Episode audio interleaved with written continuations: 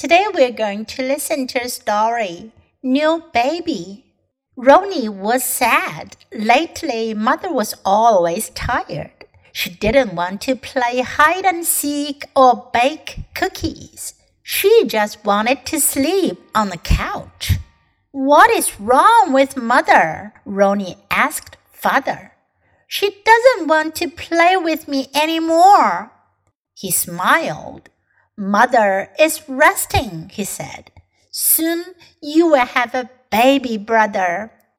Then mother went into the hospital.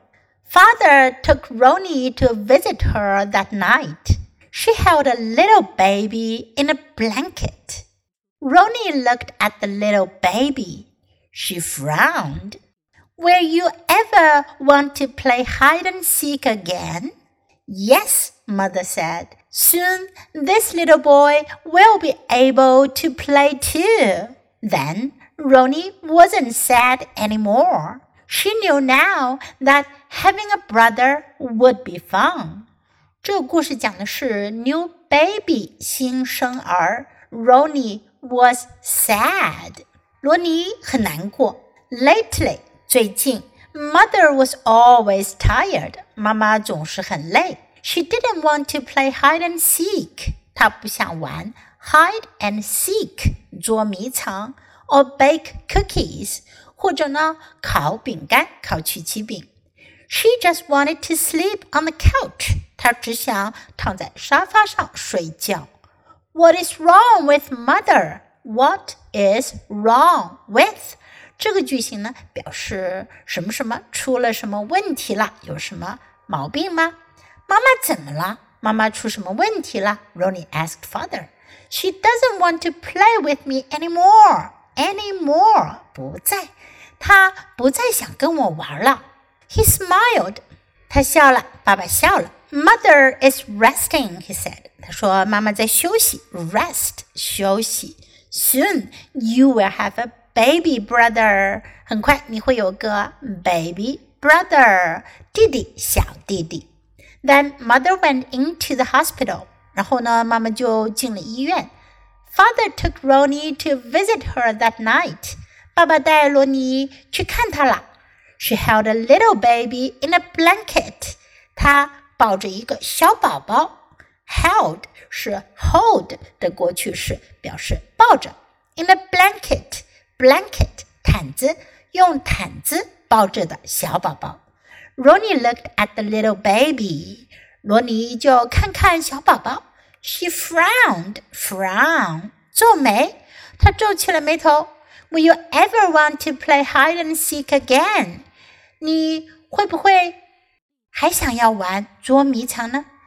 Yes, mother said. Soon this little boy will be able to play too.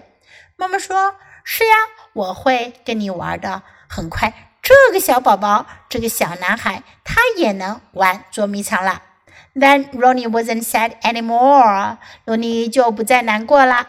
She knew now that having a brother would be fun. 她现在知道了，有个弟弟会很有趣的。